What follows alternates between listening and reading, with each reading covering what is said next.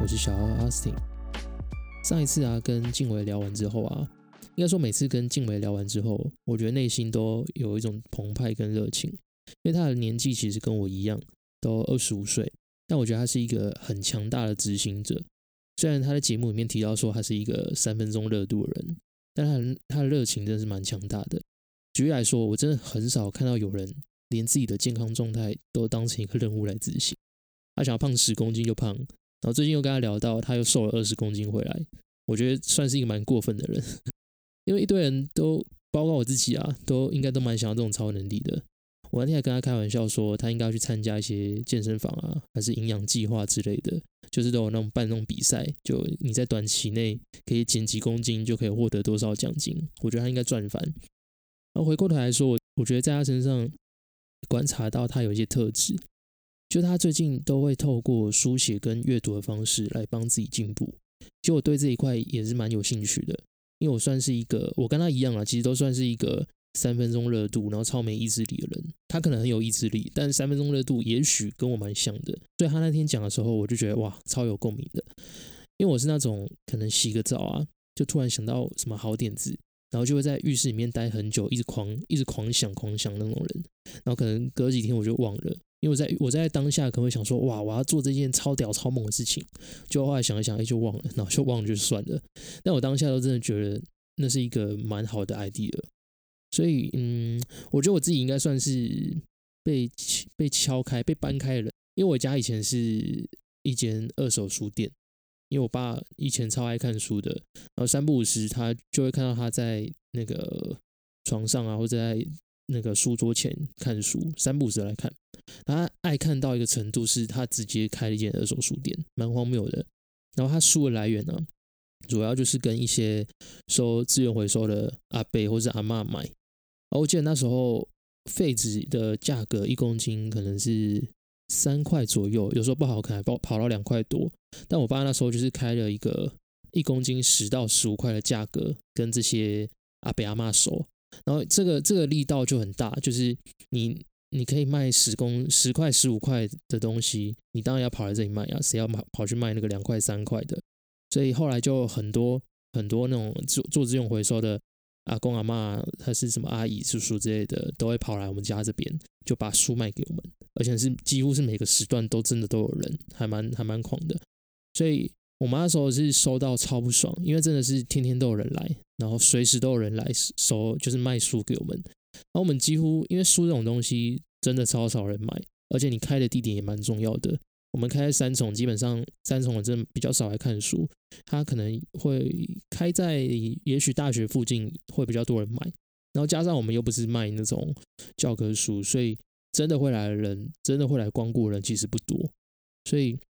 我妈那时候是收到觉得每天都在把钱拿出去，然后都没有在赚钱。因为书这种东西听起来还是一个暴利，尤其是二手书。就二手书，你不再会有一些版权的问题，所以你不用被抽税嘛。那但是你可能像我们自己收一公斤十块、十五块，但卖出去一本的话就卖个几十块，那听起来很好赚。但是如果没有人买的话，其实它就是跟废纸一样，而且更不用说有些书它其实有时效性嘛，可能这个知识被推翻了之后就会换新的知识。这时候为什么我们那时候不收？教科书原因，那不不用说教科书啊，有些健康的知识啊、理财的知识啊，其实都会一直更新，所以这种书基本上就超难卖的。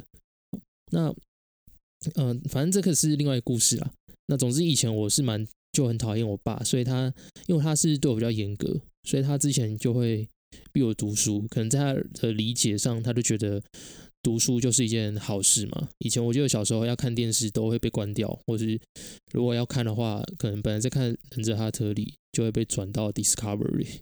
嗯，小时候就是一直被逼说要读书啦。但你知道，就是只要被逼的东西，就基本上就会让你很讨厌。所以我那时候就很反弹。呃，我如果真的要看的话，我也只会看什么亚森罗平啊那种推理小说，其他他讲的东西，我基本上我就超讨厌。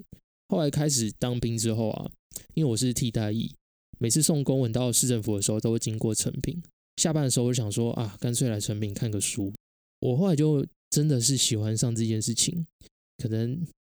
遗传嘛，虽然很不想这样讲，但也许是。不过我记得我自己最有印象的时候是，好像忘记是谁，比尔盖茨还是谁，反正就有一个有智慧的老人，他就说了一句话，他就说，在他认识的成功人里面，没有一个是不读书的。后来我就，我一开始觉得哇，在臭屁什么，他不就看个书？可是我真的开始阅读一本书之后，就发现这件事情的神奇。就是一本书，我一直有个想法，一本书三四百页嘛，可能短一点的两三百页这样子。但是你要写成一本书，基本上是你对这个概念你有很深很深的了解，而且有时候是一个人他二三十年，可能啊短一点可能五年十年，它的它的精华全部把它浓缩在这两两三百页之间。所以我觉得哇，看书其实是一个 CP 值很高很高的东西，就你只要在两三百页就可以换到别人二三十年的东西，所以这也是我后来就开始喜欢读书这件事情。那加上因为当兵的生活也是很规律嘛，所以就每天都会规定自己要读书，然后从那个时间点开始就喜欢读书了。那时候跟静伟聊到，还是说他后来开始喜欢读书嘛？然后包括写字这件事情，像写字这件事情，我其实自己也是还蛮有感的，因为我觉得写这个动作，我以前是超讨厌，因为我写字超丑。我一直在想说，这个是不是一个循环？就我小时候是从小字就丑到大，最一开始应该是一直被发现那种《三字经》《弟子规》这种东西。所以我那时候很讨厌写字，就想到写字我就觉得很烦。教过的老师或是认识我的同学都知道我字超丑的。然后后来那个应该是在呃，也是在开始读书后不久，所以可能去年或是前年开始，就发现说写这个动作其实还挺重要的。我觉得写这件事情对我自己来讲，它是一个嗯，第一个是排毒效果啦。就是说，你有时候脑袋脑袋会出现很多想法，像我自己就是，就是三不五时，可能我正在工作啊，或是正在打电动啊，正在看影片，三不五时就会突然跳出一个你觉得很有趣的想法。对我自己来讲是这样子，所以，但是如果这个想法可能没有被写下来，或是没有讲出口，它就会开始占满我整个脑袋，所以我就没办法专心，我就会我就会一直在想这件事情。到底怎么办？而且我越想越广，可能本来只是，嗯，假设说我走在路上，我可能正在讲电话，然后我就看到一间咖啡店人很多，我就开始会想说，哎，为什么他人那么多？是不是他设立的点的问题，还是他咖啡特别好喝，还是他有什么特色吸引很多人去？反正这就会越想越深，越想越深，然后就慢慢陷入了深渊，甚至就会忘记自己本来在做什么事情。后来就发现，这好像不是一个很好的习惯，就是。专注力很容易被剥夺。到了真正工作的时候，有时候可能是你正在很专心的，像我自己可能很专心的打一篇记录，然后打一打之后就想到，哎，什么样子的工作方法也许对我的个案很有效，我就会突然很想要把它就是实践出来。但你当下不可能做到嘛，所以可能花了半小时之后，结果你本来要做的事情完全没办到。所以话，我就学到一个方法是，我就把我会让我分心的事情，第一个第一时间先写下来。然后写下来之后呢，我觉得可能大脑会被骗，大脑其实没有办法分清楚你写出来这个东西是你已经做完了，还是其实你还没做，你只把它记下来。但是基本上你只要有把它实践这件事情，他就会觉得你已经做到了。所以光写下来这个动作就有办法让你的大脑认为你已经做好这件事情了，所以它就会自动把它删除，把它清空。所以后来我就慢慢有这个习惯。第一个就是写下来是为了排毒，然后第二个是可能帮自己更好理解。像我自己就是嗯理解力比较差的人，我是如果一个东西不懂的话，我是要一直念念很多次，然后把它真的完全写下来之后，我才有办法理解他在想什么。如果我在脑袋里面做那种很抽象的思考，就是很容易乱掉，就我脑袋的理解能力没有到这么好，所以我真的把它写下来之后，就会觉得说自己比较能理解自己写东西是在写什么，因为我在写的时候就会边想，然后再来就是写下来对我来说，另外一个功能是，我可以把我脑袋本来没有想到的东西全部写出来。我觉得写这个有点像是。那时候跟静伟聊到嘛，他的那个无墨工艺的法名字，其实有点像是那个你去找那个鸡桶，然后他会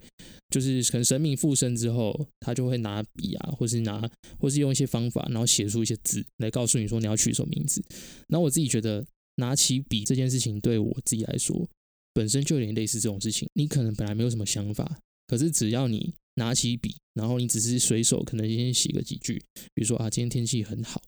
那后面就会无限延伸诶。我觉得这是一件还蛮夸张的事情，就是很神奇。我不知道大家有没有这种经验，就是你真的一开始你没有，你是真的完全想不到什么，你而且你逼自己去想，你反的一个东西都想不到。可是当你真的写下来之后，哇，那个一发不可收拾。举例来讲，我刚刚是光想到今天天气好好哦。如果我拿起笔，我可能会想到说，今天天气为什么好？然后，呃，天空有几朵云啊？气温怎么样啊？那这气温我蛮喜欢的，所以我我就看，我可能就会顺手看一下啊，这个气温是呃十八度、二十度，然后就会想说，哇，十八度、二十度，这个心这个气温是会让我心情很好的气温。反正就是你可以延伸一堆。我觉得那天跟他聊到这个啊，我自己就蛮有共鸣的，因为我真的对这一块还蛮有兴趣的。嗯，也许之后可能会开一系列，就是关于研究嗯人类行为的。我我很喜欢研究这些东西，比如说嗯睡觉应该要睡多久才够，就是用最少的时间睡觉，然后换取最大的体力。反正有很多关于研究自己行为的事情，我都还蛮喜欢的。我很不喜欢那种被潜意识攻占的感觉，对，虽然说好像潜意识这件事情好像是自动导航啦，然后当然可好可坏嘛，可是我自己是比较喜欢清楚的知道自己在做什么，因为我很讨厌就是分心的感觉，就是会有一种被被剥夺你的注意力被剥夺的时候，感受就会很差，因为你回过头来，等到你真的就是回神过来之后，发现哇自己什么事情都没做，我觉得那个感受还蛮差的。所以我自己对对于注意力啊，然后脑科学啊，或者是时间管理这种议题，一直以来都算是蛮有兴趣的。所以之后可能过年的时候，可能做一系列的来跟大家分享。那我觉得跟静伟聊天这个这一次的经验，因为我也不是第一次跟他聊天，在跟他总共见过两次面嘛，然后我们每次聊天都聊超久了，包括那天。录完节目之后，也大概又聊了一个多小时吧。就是每次跟他聊，都我觉得都算是很有收获啊。因为他他是我不熟悉，但是却很欣赏的一个人。就他的工作方法，然后工作态度，每次看到他的时候，我都觉得他眼神会发光，真的是会发光，很清楚的可以看到他有一种很想要执行一件事情，很强大那种动力。我觉得那个算是蛮吸引我的，我自己也会想要拥有这种能力啊，所以我我觉得我对他是就是一个蛮敬佩的，因为他他后来有跟我提到他之后的一些计划，那我也蛮期待说他真的之后又做出一些一些什么有趣的事情，我觉得超级有可能，他真的是一个很强很强的执行者。那我今天我今天录的时间已经是一月二号，所以就先祝大家新年快乐，二零二二年的结束。不知道对我们来说是什么意义跟什么样子的感受呢？有觉得自己过去这一年有哪里做的不好吗？会喜欢过去这一年的自己吗？或是有什么人可能有些话来不及对他说的，或是留下了什么遗憾？我觉得遗憾这件事情对我来讲，好像没有好也没有不好。就是发生遗憾的当下，当然会很难过。可是就是因为发生了某些遗憾，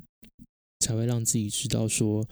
原来我在乎的事情，真正在意的事情是什么。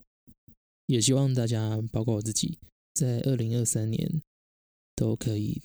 带着过去的这些遗憾，然后把这一年过得更好、更自在、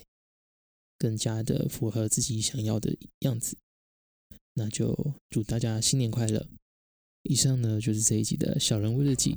你可以在 Apple Podcast、Spotify、d a d Bus 及各大平台收听。如果喜欢这期节目呢，也欢迎到 Apple Podcast 留下五星评论。如果有一些有趣的想法，也都欢迎你留言告诉我，我会把它分享给大家知道。小人物日记，我们下集节目见，拜拜。